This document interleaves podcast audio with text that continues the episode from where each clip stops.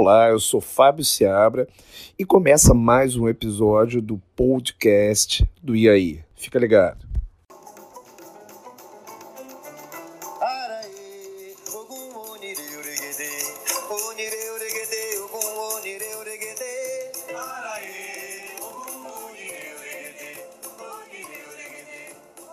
Olá, sou Fábio Seabra em nosso quarto episódio no podcast E aí?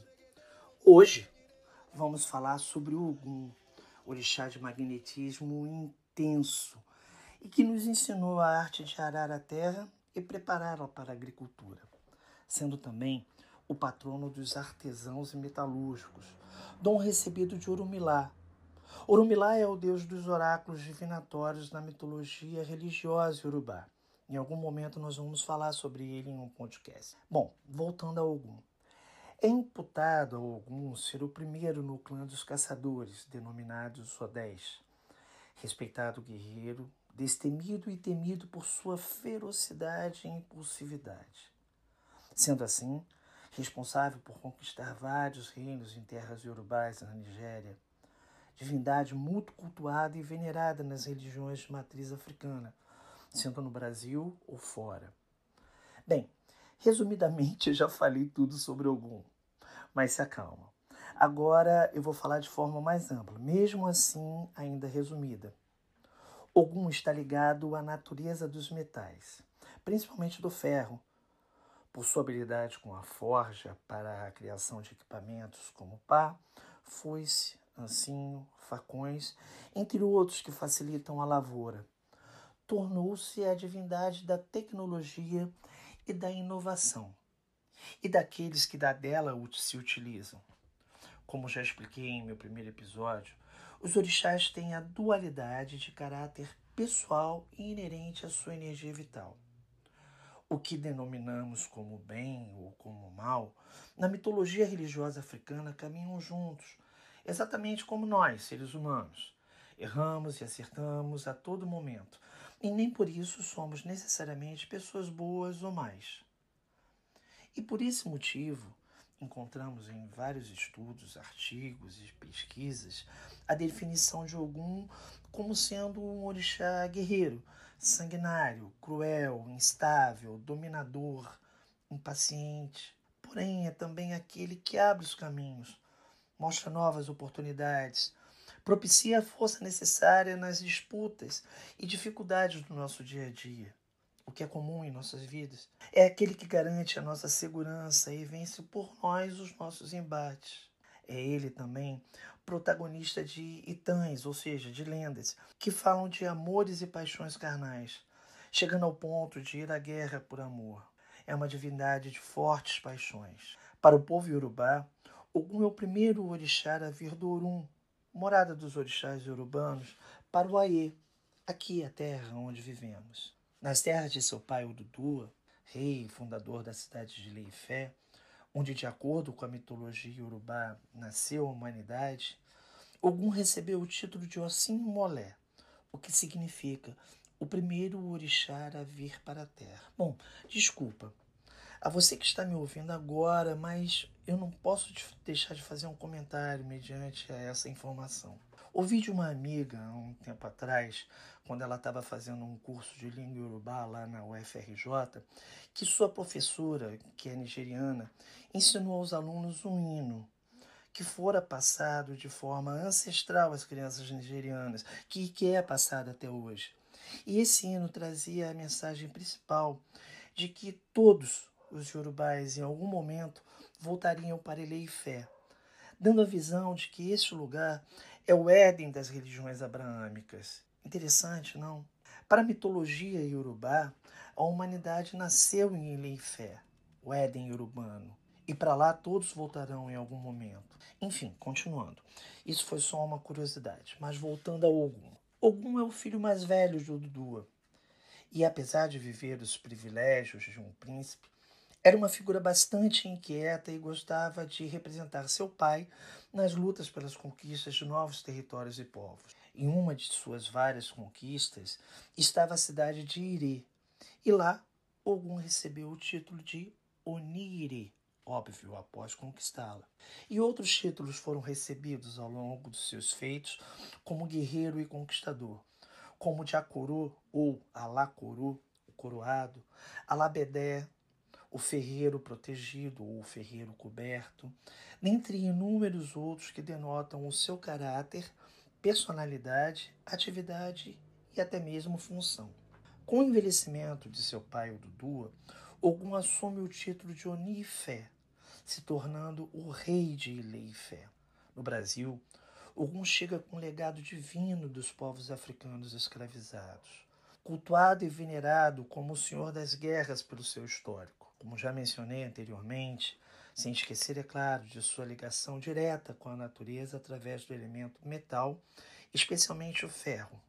Bom, os escravos, em particular os urbanos, apegavam-se fortemente a Ogum, pois eles acreditavam fielmente no seu poder de guerreiro justo e que daria a eles a força necessária para continuarem a luta pela liberdade e dignidade a fim de voltarem a Eleifé, lembra sua terra sagrada da qual falei anteriormente. E até hoje, nós, pertencentes das religiões de matriz africana, em nossos momentos de aflição ou perigo, desespero, bradamos por algum. A gente brada do tipo: esteja em minha frente, meu pai Ogum. Ogum valha-me, Ogum me defenda, juro por Ogum, Ogum Ye, e assim por diante. Ogum é o nosso grande defensor justo e guerreiro. No candomblé, que é uma religião brasileira, como disse no meu primeiro episódio, assim como na África, Ogum é o ferreiro guerreiro e impetuoso, mas também é o irmão de Exu, com quem divide a orientação dos caminhos e encruzilhadas. E diferente do seu irmão, Ogum é menos sociável, é mais hostil. É o orixá que vaga pelos caminhos com o objetivo de conhecer e orientar o ser humano qual o melhor destino a seguir. Qual o melhor caminho a trilhar? Também é irmão de Oxóssi. Em uma das inúmeras lendas que conta-se sobre Ogum, Ogum é líder dos caçadores e durante a caçada vai à frente do grupo abrindo as picadas e que Oxóssi pisa exatamente nas pegadas que o Ogum deixa para aprender, aprender o caminho certo até a caça. E assim, eles se tornaram e se tornam até hoje orixás inseparáveis. Onde está Ogum, está Oxóssi. Onde está Oxóssi, está Ogum. Os mais antigos contam que Ogum, ao aprender a arte da forja do ferro, criou as lanças e flechas, ferramentas indispensáveis nas batalhas e nas conquistas de Ogum, e que, ao mesmo tempo, são intrínsecas ao orixá Oxóssi para as suas caças. Por ser dono do obé, faca, sem Ogum não há iniciados no candomblé. Qualquer sacerdote de orixá tem por condição Ogum em seus assentamentos. Quase que em sua totalidade nos templos de religião afro-brasileira, Ogum é cultuado na entrada, juntamente com Exu, fazendo a proteção do Ebé, ou seja, da casa de santo, como chamamos no Yorubá. Nas cerimônias religiosas e em dias festivos, Ogum tem sair na frente, abrindo a roda para os outros orixás dançarem. Porém, não é uma regra em todas as casas de santo, até porque temos as diferentes nações.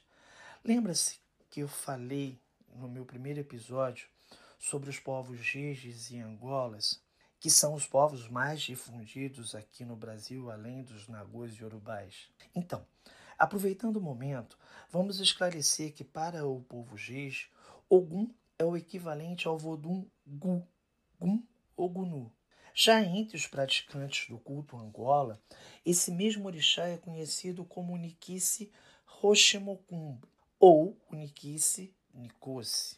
Por ser dono das armas, é invocado para vencer demandas e é também o protetor dos policiais e dos soldados e daqueles que vestem farda para defender alguém ou alguma coisa.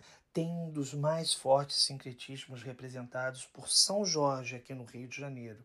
Também destemido guerreiro católico e que, dizem os católicos, nunca abandonou uma causa. Em suas características, Ogum é o guerreiro temido, que luta sem parar contra tudo e contra aqueles que o desafiam. Mas também é irmão e filho amoroso e dedicado, pai severo, porém amigo, do tipo brincalhão, que trata seus filhos com ternura. Ogum é aquele grande amigo que, por ser verdadeiro em tudo, e justamente por esse motivo, se torna incondicionalmente crédulo, beirando a ingenuidade. Contudo, tomemos cuidado com a sua ira ao descobrir uma mentira dita a ele. Ogum se torna voraz. Os mais velhos do culto ao orixá contam que a Ogum se acredita a originalidade e a verdade nua e crua. Seus devotos e filhos podem fazer juras e confirmarem a veracidade de suas palavras beijando um pedaço de ferro ou de qualquer outro metal.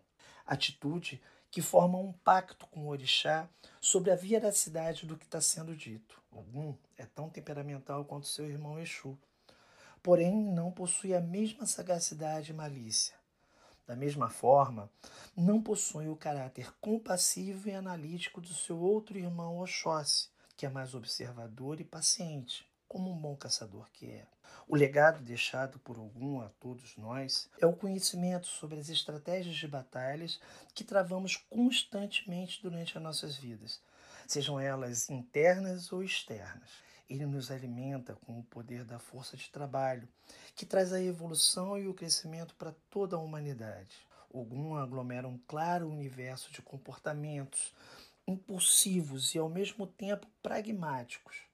Em suma, seus principais domínios estão na batalha, nas viagens, nos caminhos, na agricultura, na caça, na verdade e principalmente na honra, na honra de ser. Quantas características e arquétipo dos filhos de Ogum, segundo Pierre Verger, é o de pessoas fortes, aguerridas e impossíveis, incapazes de perdoar ofensas a elas feitas, das pessoas que perseguem energicamente os seus objetivos e não se desencorajam facilmente, daqueles que nos momentos difíceis triunfam onde qualquer outro teria abandonado o combate e perdido toda a esperança, das pessoas que possuem humor mutável, passando de furiosos acessos de raiva ao mais tranquilo dos comportamentos.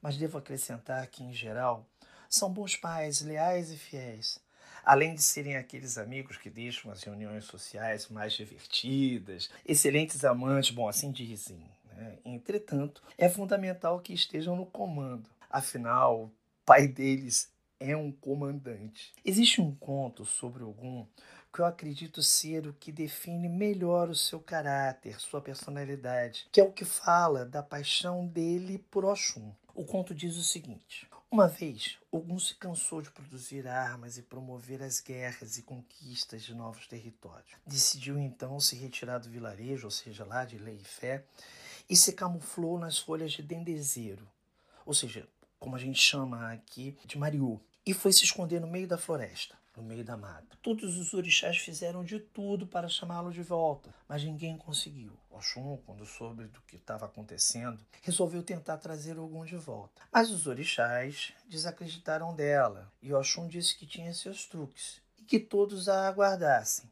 pois ela traria Ogum de volta sim, e foi procurá-lo mata adentro. Quando chegou no meio da floresta e viu Ogum, conseguiu achá-lo, começou a dançar e a cantar espalhando seus encantos pela mata. Assim que Ogum a viu, se apaixonou perdidamente e começou a segui-la, fingindo não vê-la, enquanto ela e aliás, ele viu e se apaixonou. Ela que fingiu não vê-lo, continuou dançando e cantando, tentando encantar Ogum, o que conseguiu. Ogum começou a persegui-la e ela continuou seu caminho, até levá-lo a Fé, de onde Ogum não saiu mais. E ainda forjou em ouro todas as joias da vaidosa Oxum, valorizando ainda mais a sua beleza e seus encantos. A partir daí, Ogum não teve outra escolha a não ser voltar a trabalhar como ferreiro e reassumir o comando das tropas de guerra. Esse é o Ogum. Bom, é isso, meu querido. Mais uma vez, só tenho a agradecer a sua companhia. Aproveito para pedir que não esqueça de dar o seu like, se gostou, é claro e mandar a sua opinião, sugestão, dúvida ou pergunta. Você deve estar se perguntando, mas como é que eu faço?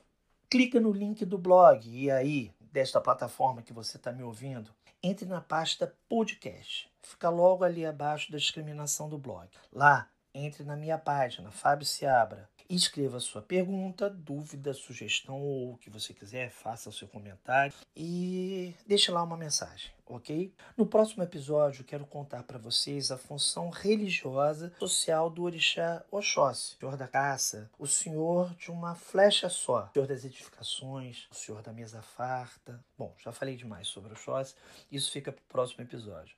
Um grande abraço e até a próxima. E não esqueça, Fique ligado no blog aí. Muitas outras novidades virão para você. Araí,